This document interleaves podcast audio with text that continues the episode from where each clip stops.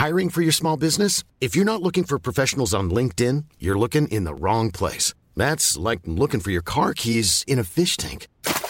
LinkedIn helps you hire professionals you can't find anywhere else, even those who aren't actively searching for a new job but might be open to the perfect role. In a given month, over 70% of LinkedIn users don't even visit other leading job sites. So start looking in the right place. With LinkedIn, you can hire professionals like a professional. Post your free job on linkedin.com slash people today. Bonsoir à tous, très heureux de vous retrouver en ce début de semaine. C'est le coup d'envoi de soir info. On vous accompagne jusqu'à minuit pour euh, revenir en détail sur ce qui euh, marque l'actualité, en débattre avec mes invités au sommaire, notamment ce soir. Cette question, que s'est-il passé vendredi soir lorsque la voiture de Pierre Palmade a percuté violemment celle d'une famille arrivant en face de lui? C'est ce que les enquêteurs tentent de savoir, notamment en recherchant activement les deux jeunes hommes qui étaient avec le comédien et qui se sont enfuis. L'état de santé des euh, trois personnes blessées, dont un petit garçon de 6 ans, est toujours très préoccupant. Que risque précisément Pierre Palmade? Qu'en sera-t-il entendu? Peut-on venir à bout de la cocaïne, des stupéfiants plus largement qui font des ravages dans notre pays? Retour sur cette affaire dès le début de Soir Info.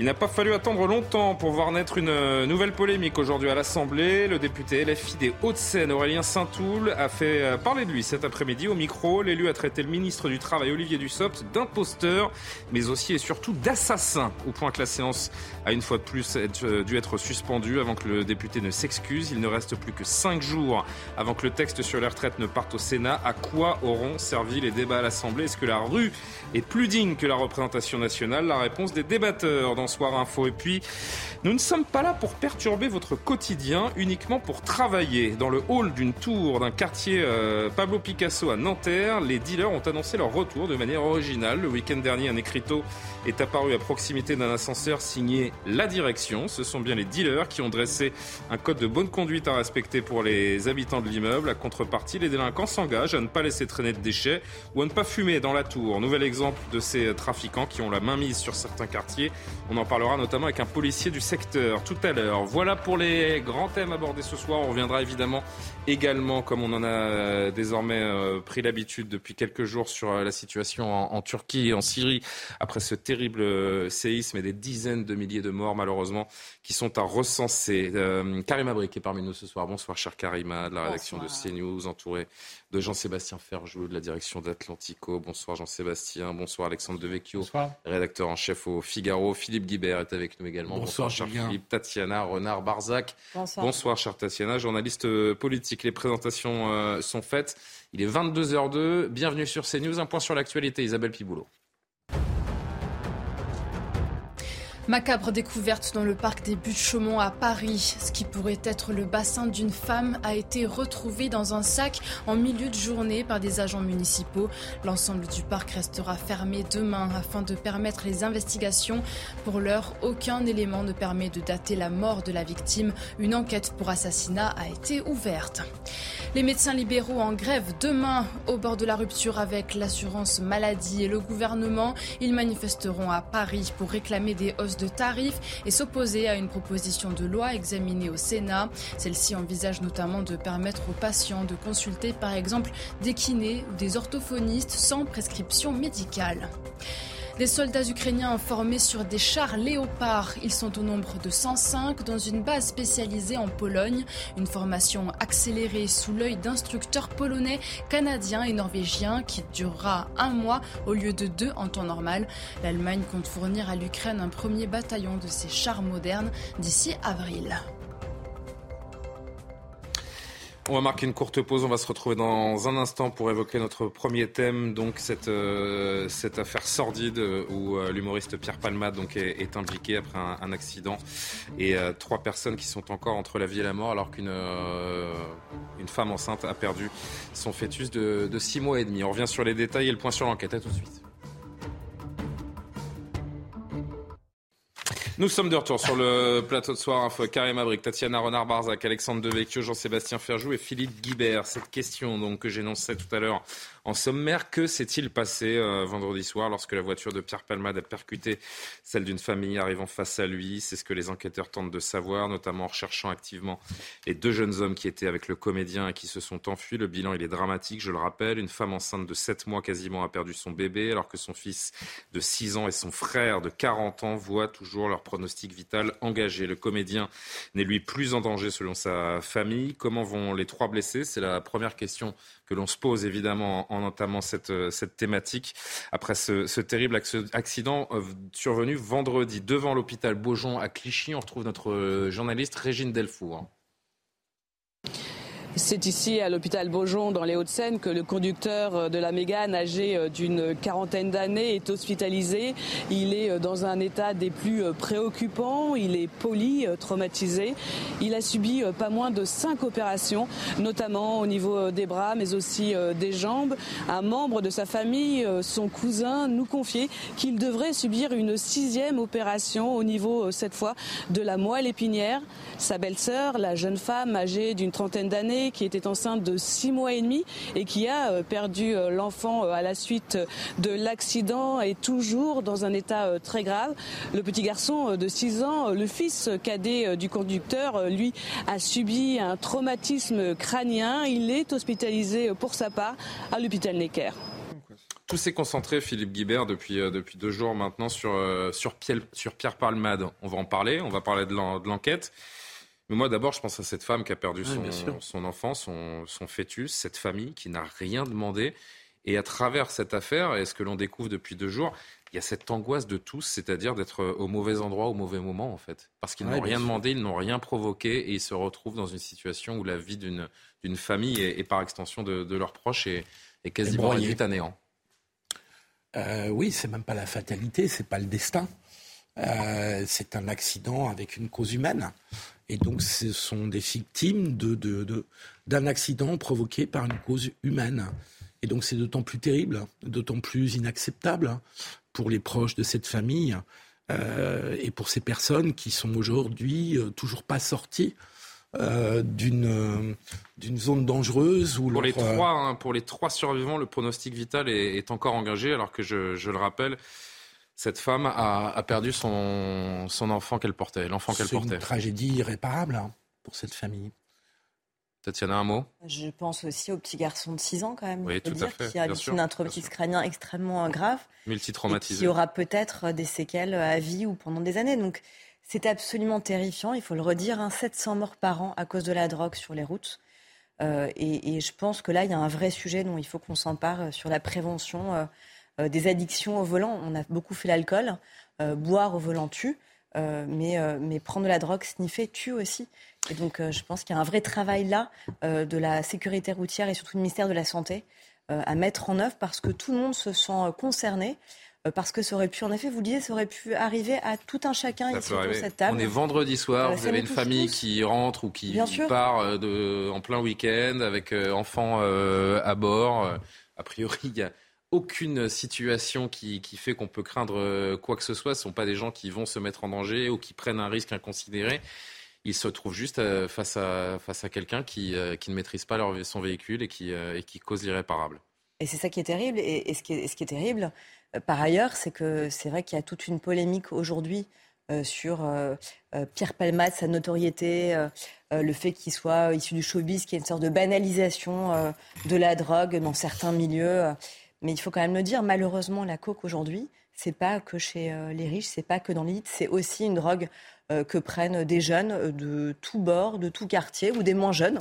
Pierre Palmade en est l'exemple type malheureusement. C'est compliqué, Tatiana. et c'est une drogue qui ravage absolument tout sur son passage parce que, juste une petite précision, malheureusement, contrairement par exemple à l'héroïne, il n'y a pas de, de médicaments de substitution. Et ça, c'est absolument dramatique. Et donc, on en parlera peut-être après au cours de cette émission parce que c'est un vrai sujet. C'est comment on se sort de cette addiction au-delà de ce drame aujourd'hui. Concrètement, pour les gens qui nous regardent, je voulais qu'on s'intéresse dans un premier temps aux, victimes, euh, à, l'état dans, lequel elles, sont à l'heure où l'on se parle. On va se, pencher sur l'enquête dans, un instant. Je voulais qu'on ouvre plus largement, en effet, les dangers des stupéfiants dans un, dans un second temps. Mais puisque vous l'abordez, je vais juste rappeler ce chiffre. En effet, selon l'Observatoire français des drogues, il y aurait plus de 600 000 consommateurs de cocaïne dans le, dans le pays. Les ventes de cocaïne ont doublé sur les dix dernières années. On va en parler notamment avec euh, Michel Benezra. Je vous remercie d'être là et je vous salue, avocat en, droit routier. Vous êtes avec nous par, euh, par vidéo. Merci d'être là. Écoutons d'abord l'un des membres de la famille, un cousin qui s'est exprimé euh, aujourd'hui. Il évoque évidemment une famille qui ne s'en remettra jamais. C'est pas normal. Pierre, Pierre Palman, c'est quelqu'un qui connaît. Il avec les drogues, avec le truc, euh, conduire la voiture. Euh, s'il veut amuser, il peut rester chez lui. C'est pas la peine de prendre la route, prendre le risque pour quelqu'un d'autre.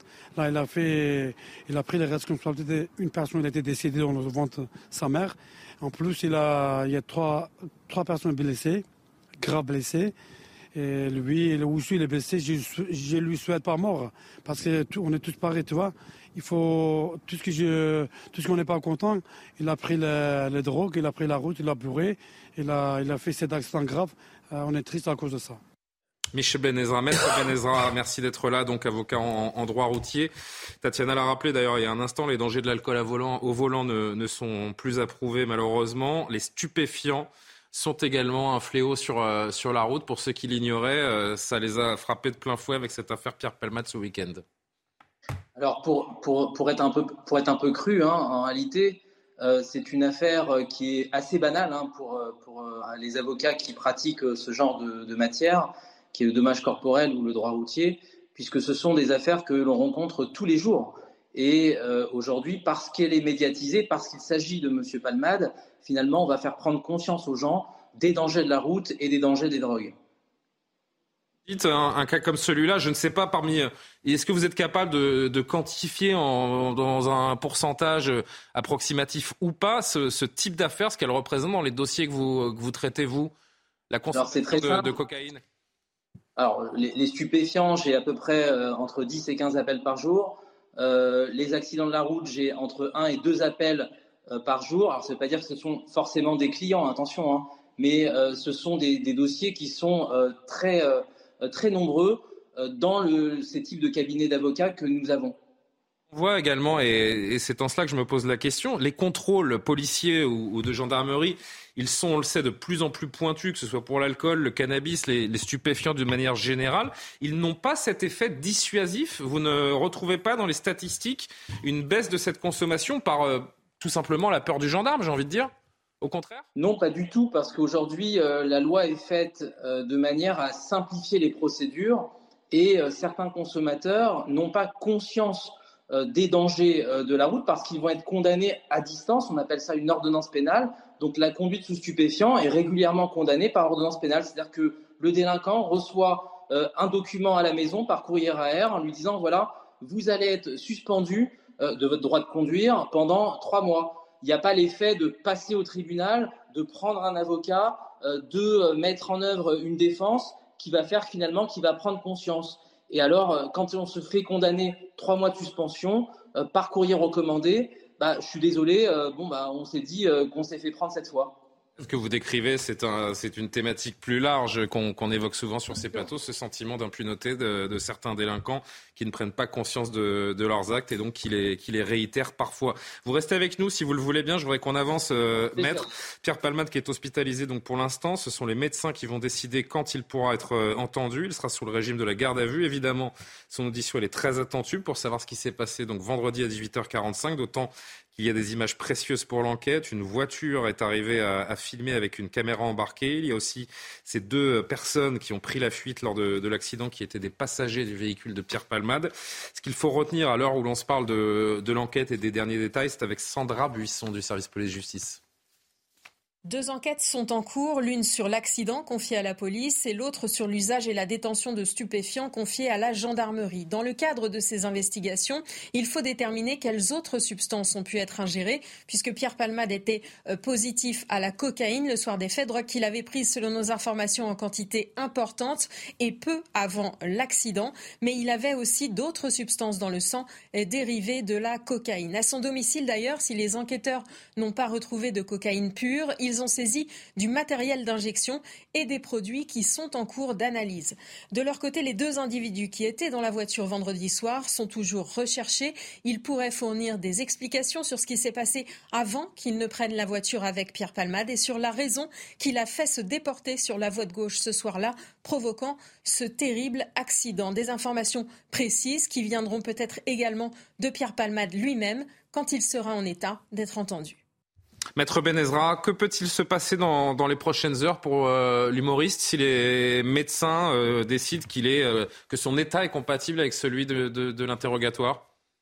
Bah, Il pourra bien sûr être entendu par les, par les enquêteurs. Il y a une ouverture d'information judiciaire qui va, qui va être annoncée à mon sens. C'est-à-dire qu'on va être dans une procédure longue où le juge va pouvoir instruire à charge et à décharge, aller faire des confrontations, des reconstitutions. Et à partir de ce moment-là, il va essayer de faire de manifester. il faut que la vérité soit manifestée en tous les cas. Évidemment pas le dossier en main ni tous les éléments de l'enquête, mais par expérience, vous, êtes capable de dire ce qu'il euh, risque. Euh, je vous dis franchement, vu de, vu de loin, euh, en tant que, profane, on, voit mal comment il pourrait éviter la prison, par exemple.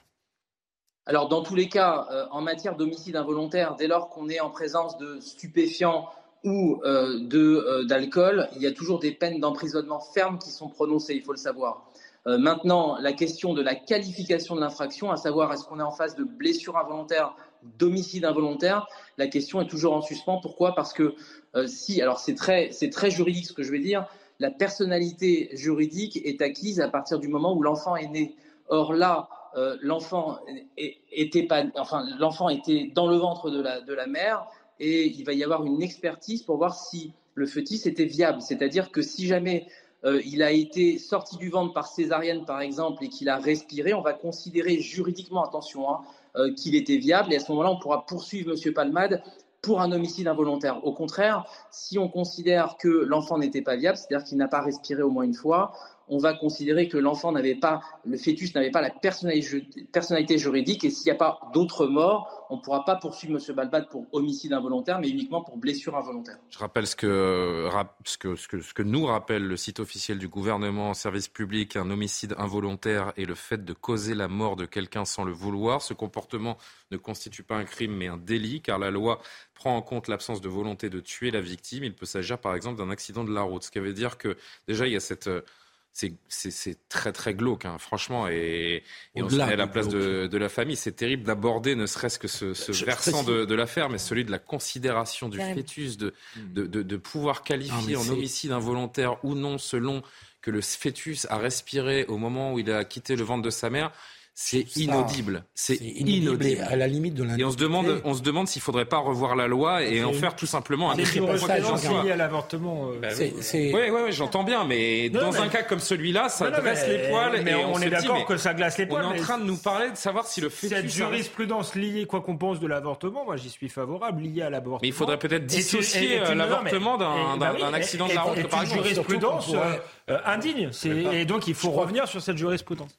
Je crois qu'on pourrait surtout attendre le bilan final de cet accident.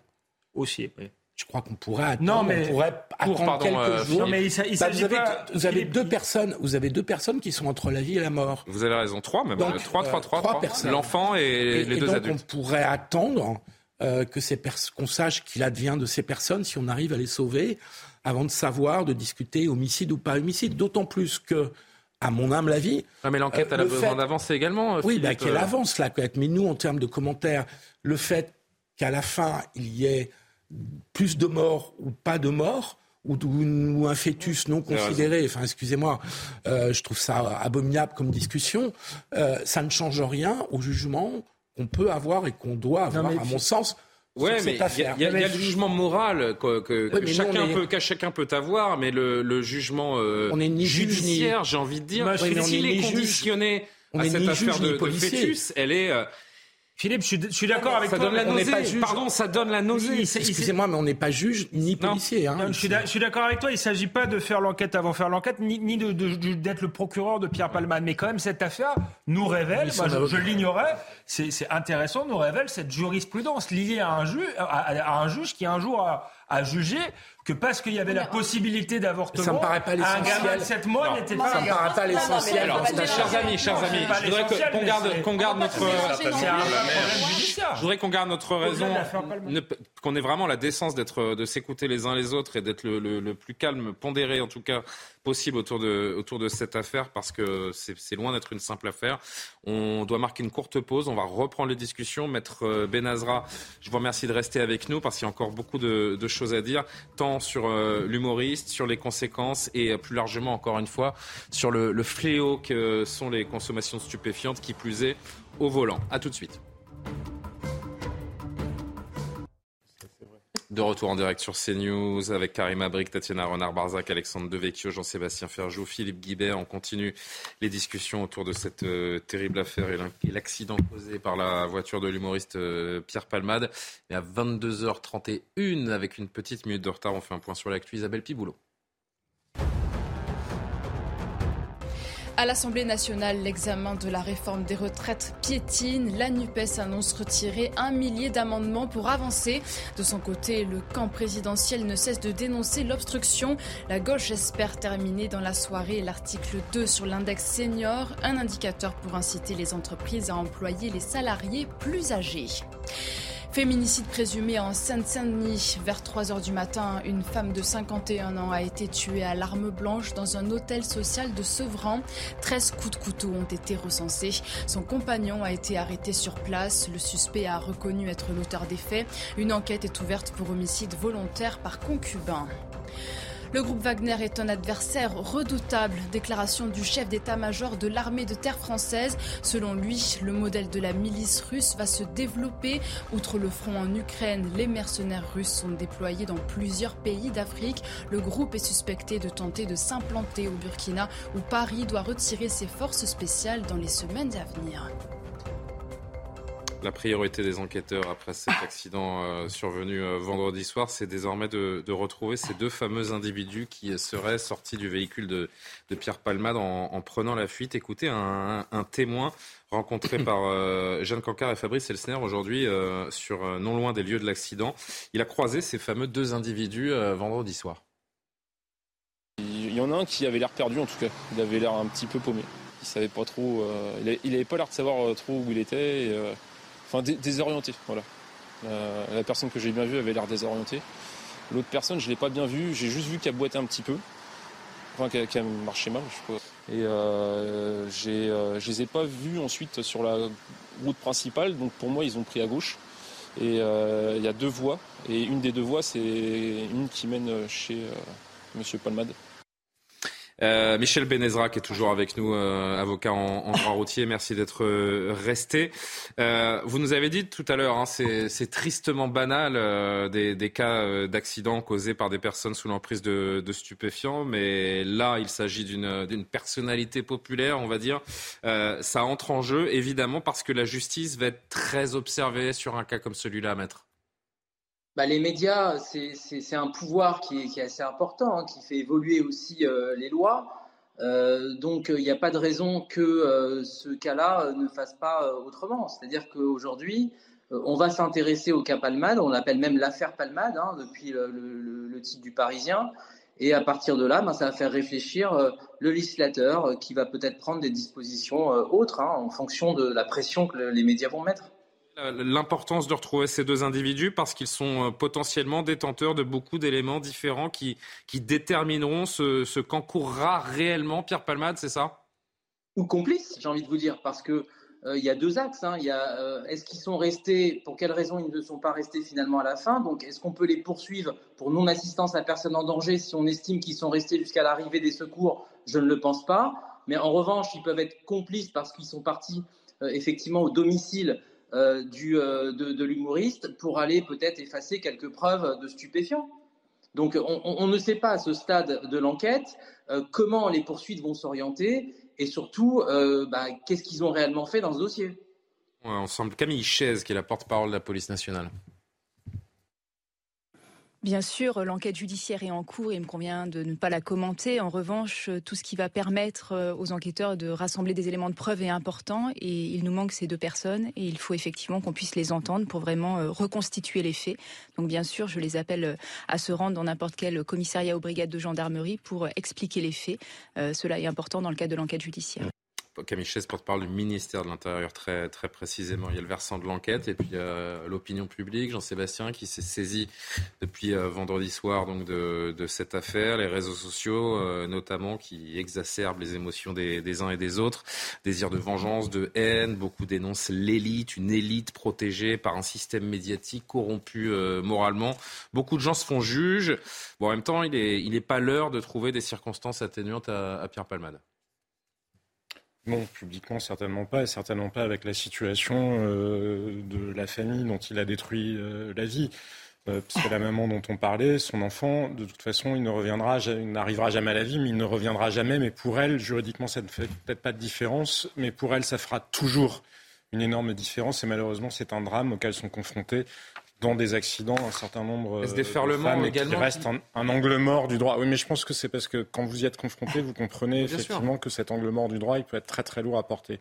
Cette idée qu'il ne serait pas injusticiable comme les autres d'une partie de, de l'opinion. Il sera, il sera injusticiable comme les autres. La question, elle est plutôt sur la tolérance vis-à-vis de la cocaïne, mais c'est probablement plus sur l'image de la cocaïne qui a longtemps été associée à une drogue de riche. Mais Tatiana le disait très bien tout à l'heure. On s'en rend compte maintenant. On le voit dans les eaux usées, les analyses d'eau usée. La cocaïne, il y en a partout en France et dans tous les milieux. Et dans tous les milieux, c'est un usage qui s'est euh, répandu. Je vous en ai souvent parlé. Il y a un tsunami de cocaïne qui déferle sur l'Europe. Et on voit, c'est vrai, un gouvernement qui mise plutôt sur la lutte contre les points de deal parce que c'est visible, ou en tout cas, bref, ça donne l'impression qu'on est en train on verra tout à l'heure avec quelle réussite. Mais, on le sait, le port d'Anvers, le port de Rotterdam sont des, entrées majeures. La, la, production a doublé depuis l'Amérique du Sud. Et donc il y a ça. Et moi, pour le coup, pour en revenir à Pierre Palmade, ou en tout cas plus exactement aux consommateurs, aux usagers de la drogue, il y a ce qui se passe en amont ou en aval plutôt, une fois que vous avez pris la drogue et que vous êtes un danger pour les autres parce que vous n'êtes plus en mesure de maîtriser vos comportements. il y a aussi tout ce qui se passe en amont et qu'on ne peut pas ignorer. Parce que quoi qu'il en soit, même s'il n'y avait pas eu cet accident-là, les gens qui meurent dans les trafics, les gens dont la vie est gâchée par les trafics, ces gens-là, ils existent. Quand vous prenez de la drogue, vous ne pouvez pas vous en laver les mains. Un crime point de vue philosophique en France est dû au trafic de stupéfiants. Mais d'un point de vue philosophique, on peut dire chacun est libre de détruire sa vie s'il l'entend. Oui, mais je ne crois pas qu'il y ait beaucoup d'utilisateurs de cocaïne qui vont eux-mêmes en Amérique du Sud, eux-mêmes acheter leur drogue, qui eux-mêmes prennent les risques pour le ramener en France. Ils laissent tout ça ce à d'autres. Jean-Sébastien, ce sujet, il est très important et on va l'évoquer dans, deux minutes. Je voudrais juste qu'on conclue autour du cas précis de la personne de, Pierre Palmade. Euh, on a entendu beaucoup de, psychologues, de psychiatres euh, ces, ces, dernières heures parler d'une forme de descente euh, aux enfers, d'en faire le victimiser d'une d'une certaine façon. Écoutez ce, ce, ce et j'aimerais avoir votre avis. La cocaïne, c'est quelque chose dont il est très difficile de se séparer, mais d'autres drogues aussi, puisqu'apparemment il en aurait pris d'autres. Il y a eu l'alcool aussi dans le passé.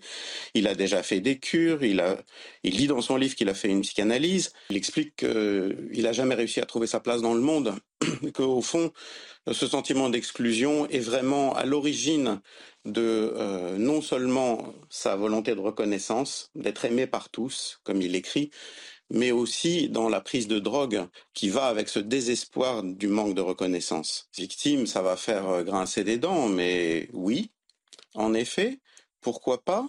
Euh, On a un peu trop tendance euh, aujourd'hui à hurler avec les loups et il y a une certaine fascination de la célébrité qui tombe. Il faut s'occuper de tout le monde. Euh, c'est pas en disant que euh, il y a des bons et des méchants qu'on, avec cette logique absolument euh, dichotomique, que vous allez résoudre le problème. Il est lâché hein, le mot de, victime, forcément, comme il le dit, ça fait grincer des dents, d'autant qu'on est tellement proche de cette macabre scène.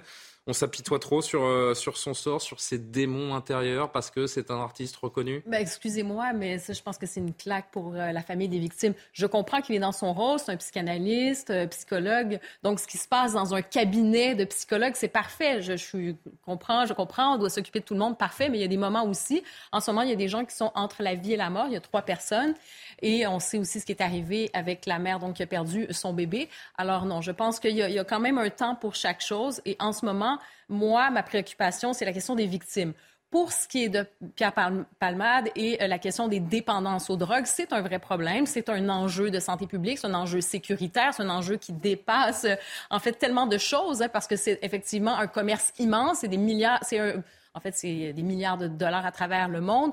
Et euh, juste pour ce qui est de la cocaïne notamment, c'est quand même la deuxième drogue illicite la plus consommée en Europe. Et dans le cas, peut-être pour terminer, pour moi, ce symbole euh, pour Pierre Palmade, c'est vraiment le point culminant, je dirais, d'une déchéance, c'est-à-dire l'autodestruction qui engendre la destruction de la vie des autres. On a le droit de s'autodétruire d'une certaine manière, oui, mais, c'est ce que je dis. quand on détruit la vie des autres, par conséquent, c'est culminant cette déchéance parce qu'elle entraîne aussi la destruction des autres, de leur vie et de, ce qui vient autour. Tatiana et, Philippe, je sais que vous voulez euh, répondre, mais Michel Benezra voudrait vraiment, je pense, réagir sur ce qu'a dit le, le psychiatre il y a un instant. Oui, maître.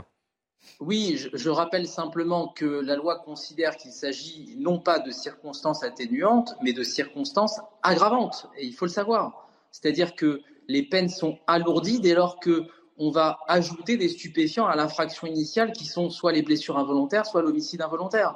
L'homicide involontaire aggravé euh, par les stupéfiants ou l'alcool ou la vitesse, dans tous les cas, on peut aller jusqu'à 10 ans d'emprisonnement et 150 000 euros d'amende. Et les blessures, on est sur 7 ans. Voilà, donc ce sont des circonstances aggravantes, il ne faut pas l'oublier. C'est vrai qu'on est souvent démunis face à des gens qui sont euh, dépendants. Il a fait euh, une ou deux, voire plus, plus que ça, des cures de, désintoxication. Euh, les proches, dans ces cas-là, ont un rôle. Également, l'entourage doit intervenir pour sortir les gens, en tout cas tenter de les sortir de ces addictions.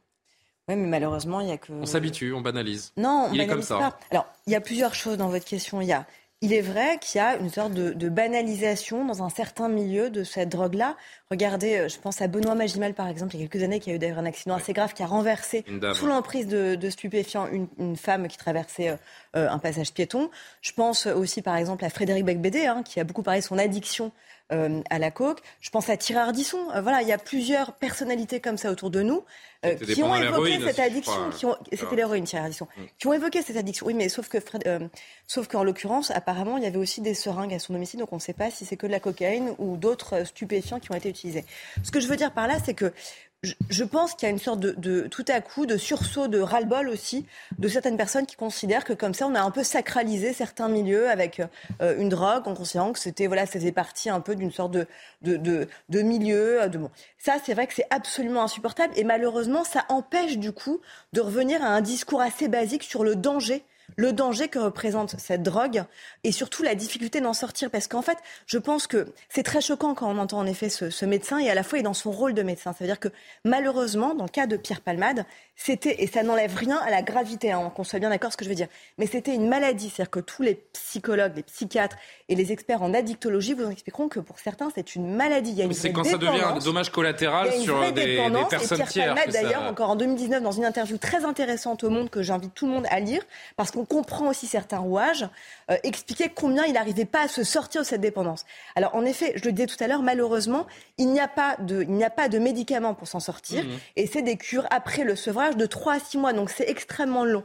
Mais Pardon, dernière chose, Julien, et, et, malheureusement, je pense que vraiment on ne fera pas l'économie d'une ah communication gouvernementale et de pédagogie à ce sujet sur la façon dont justement des jeunes ou des moins jeunes peuvent éviter ou sortir de cette drogue. Et malheureusement, il faut encore aujourd'hui trop, trop souvent des moyens pour s'en sortir parce que, et ça c'est le problème, des moyens, on n'a pas assez de moyens d'abord humains, on n'a pas assez de moyens humains d'abord pour pouvoir faire face à ça, et des moyens financiers pour la personne qui veut s'en sortir parce que les cures coûtent cher, qu'un psychiatre ça coûte cher aussi. Philippe, je vais vous donner le temps de répondre, je voudrais juste apporter un nouvel élément de compréhension aux téléspectateurs, qu'on voit ce sujet sur le danger des stupéfiants, notamment sur euh, la route de Marine Sabourin, parce que ça montre de vraies failles dans notre système de santé, notamment en termes de prévention, de lutte. Je sais que vous maîtrisez bien ce, sujet. Regardez ce, ce, que nous a préparé Marine Sabourin et, et on vous écoute juste après. Altération de la conscience, augmentation du temps de réaction, les effets négatifs liés à la consommation de drogue sont bien souvent sous-estimés, voire ignorés. Le cannabis, par exemple, entraîne une somnolence et ralentit la coordination des mouvements.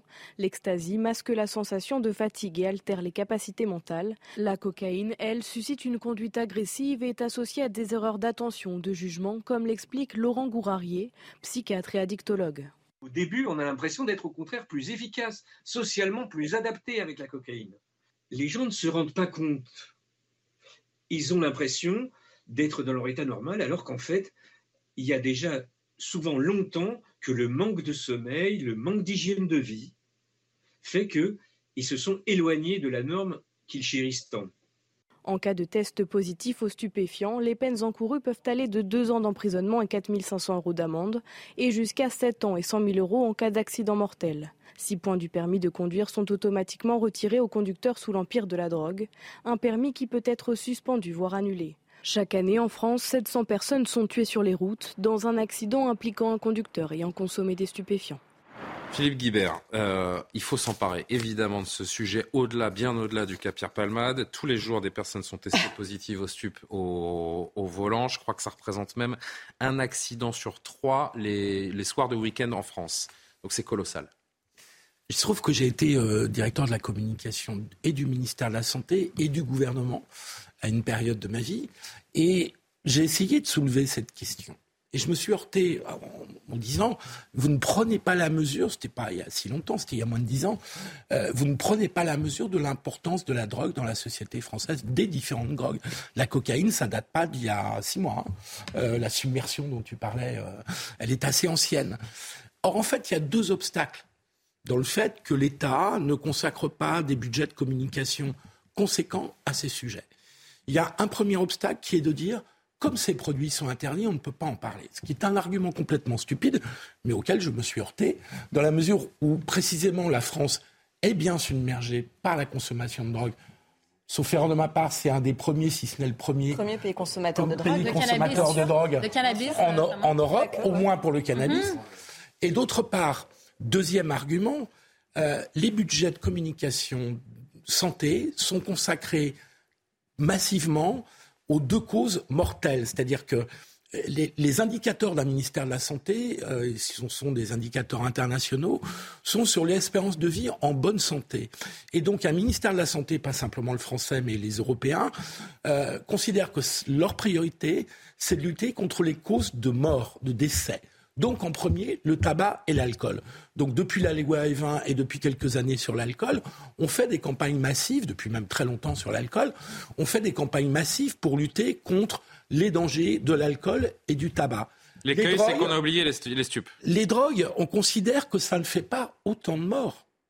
Alors, les chiffres que vous citez sont évidemment vertigineux. Je vous ai entendu Maître Belzra qui est avec nous. C'est 15 appels par jour. Ils ne vont faire qu'augmenter, c'est ça la réalité. Et donc peut-être difficile à détecter aussi. Euh, donc peut-être que, je vais dire une chose affreuse, hein, euh, c'est, mais peut-être qu'à force d'avoir des morts et notamment sur la route, peut-être que l'État finira par prendre conscience. Il faut un drame comme celui-là pour parler des il faut des drames. Il faut des drames pour que l'État en vienne à communiquer sur ce sujet, euh, alors qu'aujourd'hui ce ne sont que des campagnes hyper ciblées sur des publics hyper ciblés, sans comparaison avec les budgets qu'on a consacrés au tabac et à l'alcool. Écoutez. Or, je pense que la drogue est aujourd'hui un cancer pour la société plus grave que l'alcool et le tabac. Euh, Alexandre, vous réagissez. Je voudrais juste qu'on entende un dernier extrait sonore, celui de, Gérald Darmanin, qui revenait justement sur euh, l'état des stupéfiants et du trafic de drogue dans notre pays. Il doit y avoir des contrôles qui se multiplient pour euh, effectivement interpeller les conducteurs qui sont sous l'emprise de drogue et, d'alcool, qui ne sont pas simplement un danger pour eux-mêmes, euh, mais qui sont un danger pour les autres. Et, on ne peut pas accepter, ce n'est absolument euh, moralement inacceptable, qu'une famille puisse avoir son enfant accidenté gravement et, une femme perde son enfant parce que quelqu'un a été totalement inconséquent. Et évidemment, nous devons lutter très fortement contre ces, ces conducteurs qui sont évidemment évidemment des criminels en puissance. On a des narcocartiers dans nos villes. La France est un des pays où la, drogue circule le plus, euh, Alexandre. Euh, alors oui, deux choses. Je suis peut-être plus cynique que, Philippe Guibert, mais j'ai tendance à penser aussi que si le... Comment? Difficile. vas-y, facile. Difficile d'être plus cynique que, vous. Non, mais que l'État ne lutte pas contre cela parce que ça rapporte moins d'argent aussi. Euh, le tabac, on le non, taxe. pas la cause. L'alcool, euh, on le taxe. Pareil, sur, la, ça va plus loin que ça. sur hein. la route, les, ça, radars, problème. les radars, ça rapporte de, de l'argent. Je vais vous dire, vous voulez savoir où est l'origine du problème? Ça commence par les États-Unis, qui les, eff- les efforts de lutte contre le narcotrafic au- Oui. de, de la part des Américains vers l'Amérique du Sud Oui, a, diminué d'année en année. mais- mais- Résultat, vous avez une production sud-américaine qui est de plus en plus laissée euh, libre et qui a de plus en plus de marge de manœuvre avec des containers Ça- qui, ça- euh, ça- qui arrivent en Europe, c'est en vrai, France. Mais, mais par exemple, sur la route, euh, comme les tests de drogue coûtent cher, qu'a priori il y a moins de consommateurs, il y a moins de tests de drogue que pour euh, l'alcool, par exemple. Mmh, donc on a mis le paquet sur les radars. Comme souvent en France, on met le paquet sur les infractions mineures et on a plus de mal avec les infractions majeures. Ça, chose. vous tuez aussi sous les effets de l'alcool, Oui. hein, euh, Alexandre. l'alcool. Et parfois même sans alcool en faisant trop de vitesse. Euh, euh, ensuite, euh, je pense que ça met en lumière quelque chose quand même sur le- les trafics, c'est qu'on entend beaucoup que euh, la légalisation, par exemple, du cannabis stopperait les trafics. Là, on voit bien qu'on a déjà, même sans légalisation du, du cannabis, un problème avec une sur- submersion par une drogue plus dure. Donc, on peut imaginer que si demain on légalisait le, le- le cannabis, on aura des trafics de drogue plus dure, cocaïne, voire autour de l'héroïne et, et d'autres drogues. Le cannabis, c'est quand même 50% du marché, à ma connaissance. Comment? C'est 50% des drogues achetées en France. D'ores et déjà. Le cannabis. Non, mais il y a une fascination aussi pour la drogue, puis on en a parlé va- vaguement tout à l'heure, mais effectivement, ce, ce message, moi, je pense que ça doit être surtout pour les jeunes. Parce que la fascination pour le côté subversif, euh, subversif dis-je, euh, je pense que ça existe quand même depuis longtemps sur la drogue, mais sur les jeunes, justement, on va voir des, des œuvres euh, à la télévision, des séries hein, comme Euphoria, les œuvres même quoi, là, de Virginie Despentes, où il y a toujours un côté romantique à la drogue. Donc, il y a ça aussi. Je pense que c'est il y a une lutte presque symbolique de casser cette image de coolitude auprès de pas- la drogue. la question- Et ça a passé sur l'alcool au volant, mais ça n'a pas encore passé sur la, drogue la au question- volant. Je vais vous laisser deux derniers mots. Jean-Sébastien Ferjou et Tatiana. Et je sais que Maître Benezra veut réagir. Je vous, je vous laisserai conclure, Maître, dans, dans un instant. Allez-y, Jean-Sébastien et, Il n'y a pas Tatiana. que le côté de l'image, il y a ce qu'on décrit. Effectivement, parfois, on en a donné une image euh, glamour, notamment de la cocaïne qui était censée ne pas vous rendre, quand vous êtes euh, défoncé à l'héroïne, c'est difficile d'avoir un fonctionnement normal. Avec la cocaïne, ça reste plus ou moins euh, faisable. Mais il y a quand même la question du pourquoi. Ça n'est pas que la représentation qu'on en fait. Les drogues, c'est quoi à l'origine? Les drogues, ce sont pour des gens qui avaient le ventre vide. La cocaïne en Amérique du Sud, même le cannabis, le cat, c'est quoi? C'est pour des gens qui n'avaient pas à manger et pour oublier qu'ils n'avaient pas à manger. Qu'est-ce qu'ils prenaient Oui, mais c'est et donc pourquoi est-ce que dans nos sociétés qui n'ont jamais été aussi à l'aise, euh, c'est certainement dur à entendre pour des personnes euh, qui peuvent être dans des situations de difficulté, mais quand on regarde historiquement, quand même, quand on vit en Occident, on est dans des sociétés où jamais on a eu aussi peu de problèmes, de moyens de se soigner, etc. Et donc pourquoi est-ce qu'on en est là? D'où il vient ce mal-être? Parce que aussi longtemps, on peut faire des tests, on peut faire des campagnes, et je pense qu'il faut les faire. Mais derrière ça, il y a cette question qu'est-ce qui pousse les gens? Et peut-être pas sur des itinéraires très particuliers, parce que les addictions profondes, c'est encore autre bien. chose. Mais sur la consommation collective globale, je veux dire, c'est comme la consommation d'anxiolytiques dans un autre registre. Qu'est-ce qui fait qu'on va si mal? Oui, mais au- au-delà de ça, pardon, pour revenir sur quand même, je trouve aussi le cœur du sujet, euh, qui est la façon dont on appréhende le- la problématique de la drogue, l'addiction, des addictions en général de société, et notamment aux stupéfiants, et la façon dont on les traite, euh, en termes de com par exemple, et de façon préventive. Je pense qu'il y a un problème de logiciel aussi, pardon, mais vous disiez, euh, on parle de la coke, on peut parler du crack, hein, c'est la drogue du pauvre dans l'Est, dans le nord-est parisien, c'est un Bah, vrai c'est fléau. Et pareil, on n'a pas trouvé une Ouais, façon, on n'est que sur du répressif. Je dis pas qu'il faut pas faire de répressif, hein, mais il y a une façon aussi de percevoir peut-être différemment ce logiciel. Et, et je pense, erroné aujourd'hui, regardez, aujourd'hui, j'entendais Camille Chaise, la porte-parole du ministre de l'Intérieur, qui disait, mais nous, on a réglé le problème de la coque, on a des très bonnes relations avec la Poste. Non, mais ça, ça, moi, je suis tombée de ma chaise. Elle pense encore que les gens livrent la coque par la Poste? Enfin, je veux dire, je, je pense que, je pense, Camille Chaise, la porte-parole du ministère de l'Intérieur. Je pense que là, oui, C'est un trafic Et- et- et- international et- qui et doit se franchement, gérer. Je pense que là, il y a un souci d'abord petit 1 de façon dont on perçoit justement la façon dont on, on- on gère ce problème et comment on le combat et comment on combat l'addiction et petit 2 euh, comment on fait euh, pour lutter contre un trafic qui est aujourd'hui tentaculaire qui génère euh, qui est- en fait qui est une, une mafia Enfin, je- regardons les pays aux Pays-Bas Oui, etc ce ça. sont des mafias donc La- comment on fait pour qu'il n'y ait pas de constitution de cartel? C'est Le ça aussi la vraie trafic de question cocaïne, On est là, hein, rentabilité sans on est là. pareil. Le kilo acheté 1000 dollars en Amérique du Sud et revendu 35 000 euros en France. Vous faites le calcul et vous comprenez à quel Les point Pays-Bas qui la sont corruption et submergés les par la sont euh, dans, dans ce milieu. Chers amis, s'il vous plaît, je voudrais donner le dernier mot à, Michel Benezra, euh, parce ah qu'on a également beaucoup d'autres thèmes à, traiter ensemble. Un dernier mot, est-ce que vous retenez des, dernières minutes de débat sur ce plateau, Maître Benezra? Oui, merci.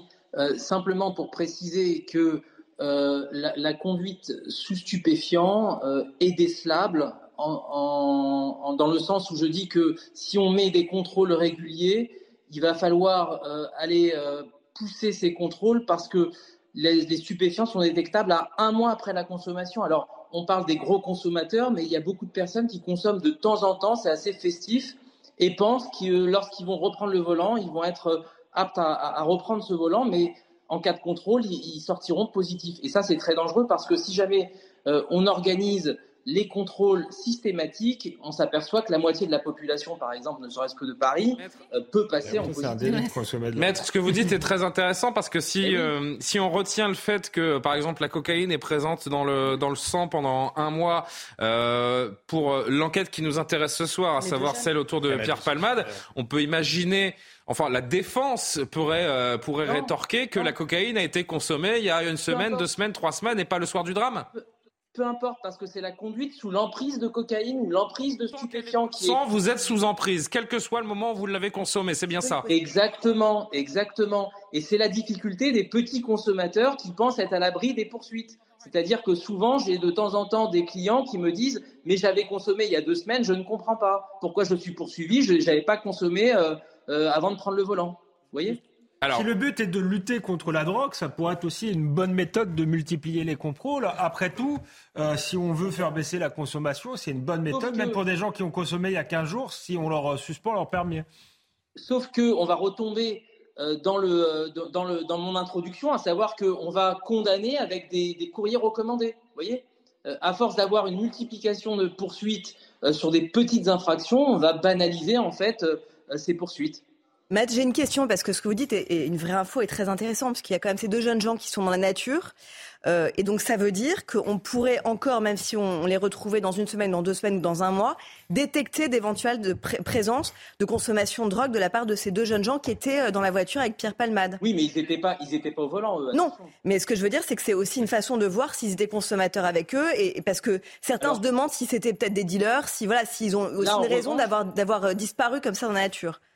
Excusez-moi, mais là, en revanche, ils pourraient très bien euh, argumenter euh, euh, qu'ils aient consommé après l'accident, par exemple. Mais bon, ils n'étaient pas, ils pas au volant, encore une fois. Donc, ça n'a pas de sens. Merci beaucoup, maître Michel Benezra, de nous avoir éclairé, d'être resté avec nous ah, sur, sur plusieurs minutes donc pour, pour ce départ. Je rappelle que vous êtes avocat en droit routier. On va évidemment se tenir euh, informé au, plus près des, détails de, cette enquête. Euh, je rappelle juste un dernier chiffre parce qu'il est astronomique.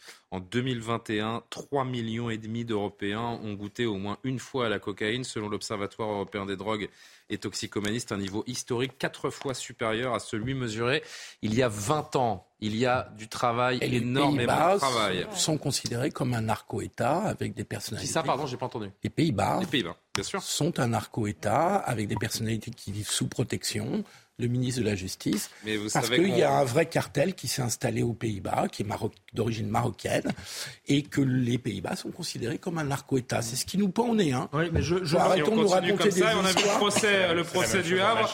Et on en reparlera, s'il vous plaît, on en reparlera parce qu'on va parler de, dans un instant, euh, après avoir évoqué largement le, le, débat des retraites également, on reviendra sur cette cité de Nanterre, vous savez, où des dealers, euh, comme telle une, telle une grande entreprise qui maîtrise les lieux, euh, donne des, des messages aux, passants. Et ça nous permettra de revenir non seulement sur le procès du Havre qui s'est euh, conclu euh, cette semaine, et en effet sur ce que vous évoquez, ce qui nous pend en est, à savoir ce qui est en train d'arriver aux Pays-Bas et, et d'une manière un petit peu moindre également en Belgique. Euh, mais d'abord, est-ce que c'est la rue qui est la plus digne ou l'Assemblée? Quand on voit le niveau du débat au Parlement, entre les rappels au règlement, les interruptions de séance, les invectives, on aurait tendance à dire que la rue est un petit peu plus digne. D'autant que la deuxième de semaine de, de débat a encore bien commencé on vous dit tout dans une seconde, mais à 23h tout pile quasiment. Euh, Isabelle Piboulot, le rappel de l'actualité. Les médecins libéraux en grève demain. Ils manifesteront à Paris entre le ministère de la Santé et le Sénat pour réclamer des hausses de tarifs, mais aussi pour s'opposer à une proposition de la loi RIST examinée au Sénat. Elle envisage notamment de permettre aux patients de consulter par exemple des kinés ou des orthophonistes sans prescription médicale. La prime carburant prolongée jusqu'à fin mars, le gouvernement octroie un mois supplémentaire. 5 millions de ménages ne l'ont toujours pas demandé. D'un montant de 100 euros, elle est destinée à atténuer la hausse des prix à la pompe. Pour les travailleurs les plus modestes, la demande de prime reste accessible sur le site impôt.gouv.fr. Et puis dans l'actualité internationale, plus de 35 000 morts en une semaine. Le bilan du séisme en Turquie et en Syrie n'a eu de cesse de s'alourdir. Le président syrien a accepté d'ouvrir pour trois mois deux nouveaux points de passage transfrontaliers entre le nord-ouest de son pays et la Turquie afin d'acheminer l'aide humanitaire aux victimes. Je disais que euh, la rue semble plus digne ces dernières semaines que, que l'Assemblée nationale. C'est euh, quasiment vrai, d'autant que cette deuxième séance de débat, deuxième semaine de débat aujourd'hui a commencé sur les chapeaux de roue. Aujourd'hui, le ministre du Travail, qui avait vu, vous le savez, sa tête sur un ballon de foot piétiné par un député LFI depuis sanctionné, eh bien, euh, il a de nouveau été la cible de la gauche aujourd'hui de LFI très précisément, Olivier Dussopt traité d'assassin dans l'hémicycle par le député Saint-Toul. Regardez. Puisque vous avez voulu parler des morts du travail, je vous donne les chiffres. Parce que vous avez menti encore une fois, et comme vous êtes ministre du fait de votre félonie, ça ne me surprend pas. En 2017, en 2017, il y avait 550 morts dans des accidents du travail dans ce pays. en 2018, il y en avait 562. En 2019, il y en a eu 733. Et je ne compte pas les accidents de la route, évidemment. Ce qui signifie qu'entre 2017 et 2019, c'est 33% d'accidents du travail causant la mort en plus. Donc vous ne pouvez pas arriver ici et me dire que la suppression des CHSCT n'a eu aucun effet. Ce sont 150 orphelins, veuves, veuves en plus, et vous avez la responsabilité de ces choix politiques. Vous êtes un imposteur et un assassin.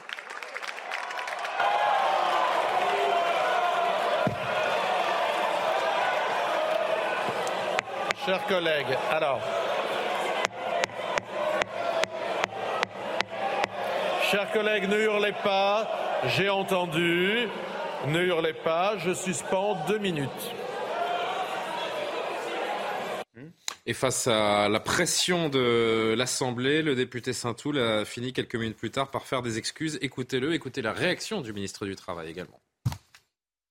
J'ai eu, il y a quelques instants à ce micro, des mots que l'émotion et l'emportement euh, m'ont fait mal choisir et qui sont déplacés.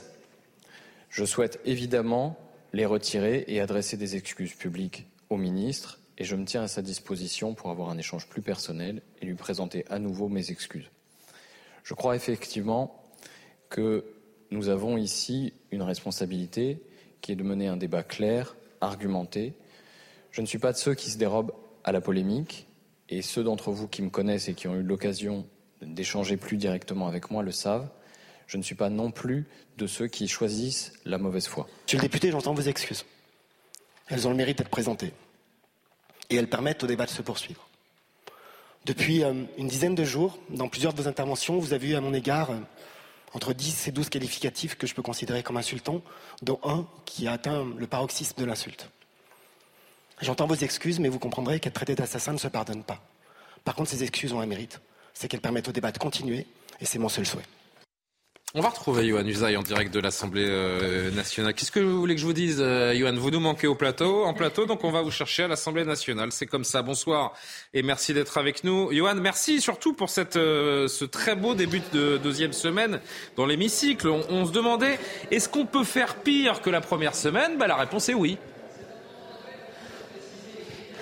Alors, je ne sais pas si on a fait pire, mais en tout cas, on a fait euh, aussi bien, si je puis me permettre, que, que vendredi dernier, ou, jeudi dernier en, l'occurrence, où c'est à nouveau un, député de la France Insoumise qui avait interrompu la, séance. Il s'agit de, Thomas Porte, qui effectivement avait provoqué un, tollé dans, dans l'hémicycle en refusant de présenter ses excuses. Là, des excuses ont été euh, présentées, mais le fait est que cette interruption de séance, elle vient encore de l'aile gauche de l'hémicycle et que la majorité commence à trouver que ça fait beaucoup, notamment le ministre Olivier Dussopt, qui, c'est vrai, encaisse beaucoup depuis maintenant euh, plusieurs semaines. Il, reçoit euh, beaucoup de menaces, beaucoup d'invectives de la part de cette aile gauche de l'hémicycle et plusieurs députés nous, nous ont confié, après cet incident dans, l'hémicycle, avoir euh, retrouvé le ministre du Travail les, larmes aux yeux, nous, nous, nous ont-ils dit, un petit peu au, bout en quelque sorte, et il a eu du mal effectivement à, revenir en, séance, dans le sens où effectivement il est intimidé, le, le, ministre. Très clairement, il y a des intimidations, quelque part physiques même, contre lui, et il trouve que ça commence effectivement à, faire beaucoup. Il a reçu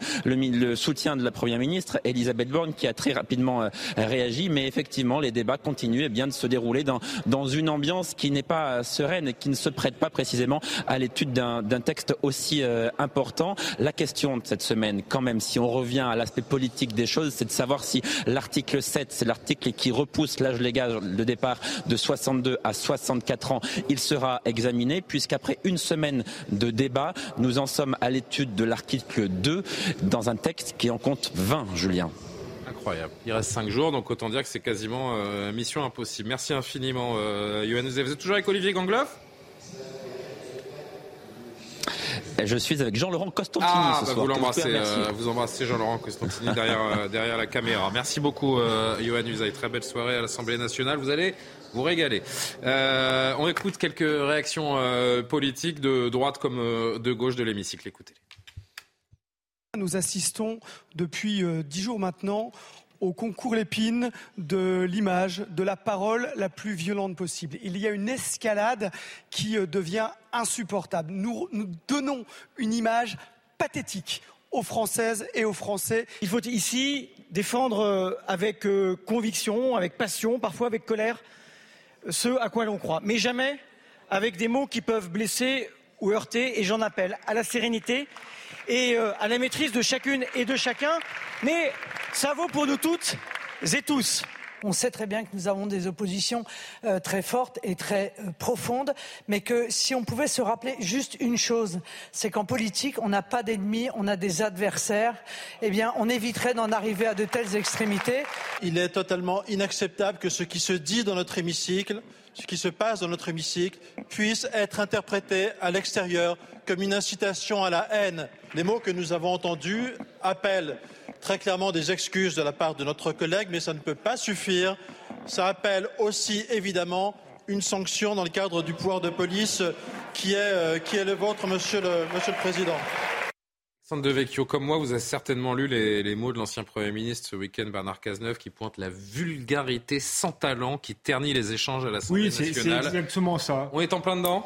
Ouais, on est en plein dedans quand on relit euh, Jaurès Clémenceau, ça a une autre allure. Hein. Jaurès, qui ah. était d'extrême gauche d'une certaine manière, avait euh, une autre allure. maintenant, il était socialiste. Euh, oui, oui, bah, enfin, euh, il était par rapport à Clémenceau, il était considéré comme d'extrême gauche. C'est d'ailleurs la, la, patronne de l'Assemblée nationale qui a fait un papier dans le Figaro où elle explique qu'il est, il est, elle a fait un papier intéressant d'ailleurs. C'est la Nupes aujourd'hui, Jaurès, vous croyez? Reprenons les, reprenons les échanges. Il serait certainement pas, il serait certainement pas à la Nupes. Cela dit c'est pour ça que je dis que ça manque, ça manque quand même de, panache, de hauteur. Maintenant, n'en faisons pas non plus un mélo. Olivier Dussopt qui, qui pleure, il faut qu'il change de métier. Non, très franchement, franchement si ça le. il n'a pas dit qu'il avait pleuré, il a dit qu'il était au bord des larmes. Donc euh, voilà, j'aurais Mais il a le droit d'être ému. Il a le droit d'être un homme, d'avoir des, des, des des fêlures, des émotions. Des euh, émotions, le oui, travail Qui est au, cœur d'une réforme. On l'a pas vu pleurer non plus, mais on n'est pas là non plus pour faire un, mélodrame de. Bah, Alexandre, il a quand même ces derniers jours pris cher comme on dit à l'Assemblée. D'autres ont pris cher la politique. D'autres ont pris cher, ça s'appelle la politique. C'est pas toujours facile. Oh, non, non, mais d'autres se sont fait traiter de fachos, de ceci, cela, ça gênait personne. Donc euh, voilà, moi ce que je trouve, c'est médiocre. Lui, en deux euh, jours, il a eu sa tête sur un pied et on l'a traité d'assassin. Le député, le député insoumis a l'air effectivement, on se le disait à la pause d'un petit roquet, enfin d'un roquet, il n'y a pas besoin d'ajouter petit, mais une fois qu'on a dit ça, euh, les, les, les, voilà, les échanges à l'Assemblée nationale ont toujours été euh, violents, durs. Euh, ça fait partie aussi non, mais du jeu parlementaire. Moi, vraiment, ce que je déplore, c'est la médiocrité. Pourquoi ajouter autant de violence dans le débat pour, Déjà, pour quel résultat Pour quel résultat Johan vient de nous le dire. On est à l'article 2 sur, sur 20. Il reste à peine 5 jours. Et en ce moment, quand on voit l'état du pays, je trouve que c'est indigne de la représentation vous voulez, nationale. Vous, vous ce qui m'énerve le plus, Julien, c'est que je pense qu'ils font le jeu euh, de, la, de la Macronie. Très honnêtement, euh, d'une certaine manière, oui, oui parce que, parce que, ça fait encore plus à droite. Et du RN, surtout du RN. Du RN, oui. Oui, ah mais aussi, moi j'aimerais bien, je pense que moi je suis plutôt contre cette réforme, j'aimerais bien avoir des arguments de fond. Mais regardez, regardez la réaction de Marine Le Pen aujourd'hui à l'Assemblée. Je pense que LREM. Les arguments de fond contre la réforme, il y en a beaucoup, pour, beaucoup moins. LREM est très contente finalement de pouvoir pointer le côté. Oui, oui, c'est pareil. Le côté, oui, il change de nom toutes les, toutes les deux semaines. C'est un peu comme le Front National. Renaissance, effectivement, de pouvoir pointer le côté outrancier et débraillé de la NUPES, de dire, voyez, euh, la mauvaise qualité de l'opposition. Finalement, c'est très pratique, euh, je dirais, pour le gouvernement. Donc je trouve qu'ils ne servent pas leur cause. C'est ce qui est le plus déplorable dans cette histoire. Alors, je vais vous demander, il nous reste, on, est, on fait un petit point à une demi-heure de la fin de l'émission. On a encore beaucoup de choses à évoquer. Si on peut réduire les temps de parole des uns et des autres, ce serait vraiment très euh, gentil de vos part. Certes, certes, ça, quelque part, disons, ça, arrange le, gouvernement parce que ça conforte l'idée de bordélisation, en effet, du, de, à l'Assemblée qu'évoquait Gérald Darmanin. Ça, c'est vrai. Mais pour le coup, j'irai beaucoup plus loin et je pense que surtout, ça, apporte de l'eau au moulin du RN. Vous avez vu aujourd'hui le discours de Marine Le Pen à la tribune de l'Assemblée nationale.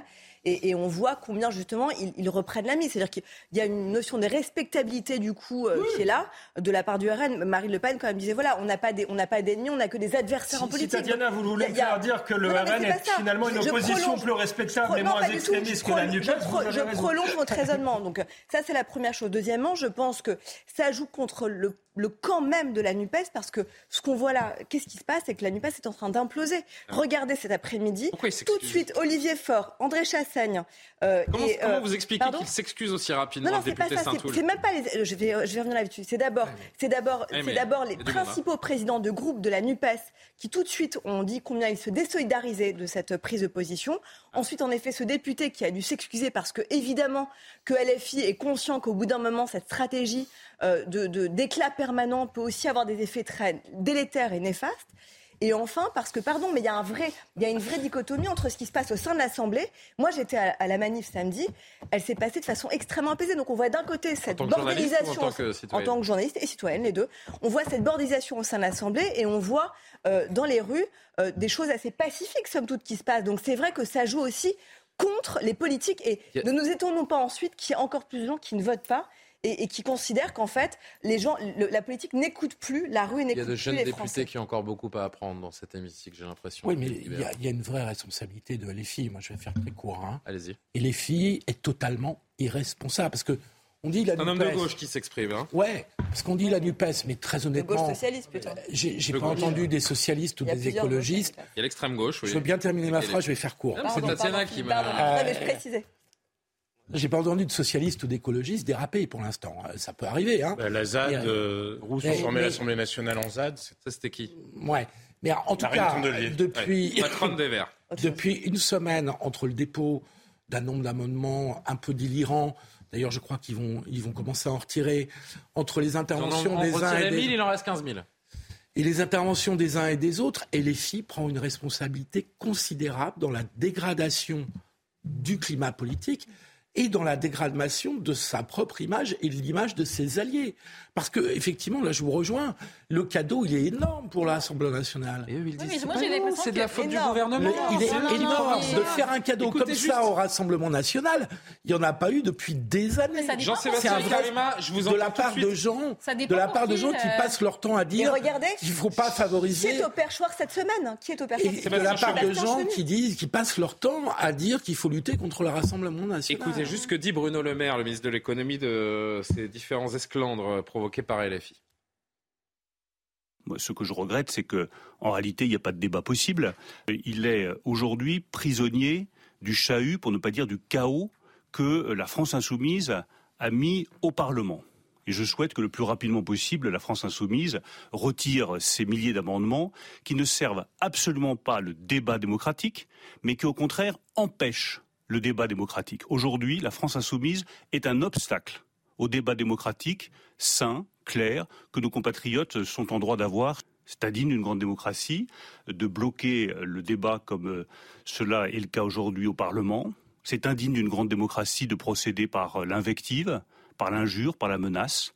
C'est indigne d'une grande démocratie d'avoir un parlementaire euh, avec son écharpe en bandoulière, tricolore, qui joue avec la tête d'un membre du gouvernement. C'est non seulement indigne, c'est révoltant. Donc j'appelle la France insoumise à retrouver ses esprits, si c'est possible, et en tout cas à retirer ces amendements pour ne pas priver tous nos compatriotes du débat démocratique auquel ils ont droit à l'Assemblée nationale. La NUPES qui, euh, Philippe l'évoquait, a d'ores et déjà retiré un millier d'amendements, mais bon, sur 16-17 000, c'est un premier euh, pas. c'est pas grand-chose. Un premier pas, on va dire ça comme ça. En tout cas, pour l'instant, ce que fait la NUPES est totalement, totalement contre-productif. Karim Abric, Jean-Sébastien Ferjou Non, je crois pas. Je pense que pour eux, bizarrement... Ah, c'est pas contre-productif Non, mais que, moi, je pense que pour eux, au contraire, ils se complaisent dans cette logique un peu de, politique TikTok. Hein. C'est ce qu'ils aiment, c'est être, faire le buzz et au contraire, j'ai l'impression qu'ils sont dans la logique, on parle de nous, donc on existe. Et c'est la seule façon qu'on a réussi justement à exister, c'est d'agiter et à finalement, bon, on s'excuse tout de suite après. Mais non, ça a l'air complètement euh, orchestré, assumé. Et effectivement, on ne fait que parler d'eux au cours des dernières semaines. C'est LFI, LFI euh, qui fait le buzz sans arrêt. Écoutez, à chaque fois, vous écoutez euh, Sandrine Rousseau, vous écoutez Mathilde Panot, vous écoutez, et c'est toujours la question du buzz. Ben oui, voilà, et Louis Boyard, évidemment. Donc euh, non, je pense que c'est totalement assumé. C'est même un peu la logique, comme, je disais, vous regardez sur les réseaux sociaux, ils ont importé aussi un peu ça, hein, cette petite violence ordinaire qu'on voit sur les réseaux sociaux, qu'on a amené à l'Assemblée nationale et ensuite qui est récupéré ensuite en clip. Donc c'est la logique du clip. Jean-Sébastien, le spectacle LFI dans l'hémicycle, c'est quoi, euh, potache ou affligeant? Je crois que ça va très au-delà du buzz et de la vulgarité, pour reprendre l'expression de Bernard Cazeneuve. Parce que mm. c'est une stratégie c'est une véritable stratégie et historiquement, ça renvoie à des choses, les périodes.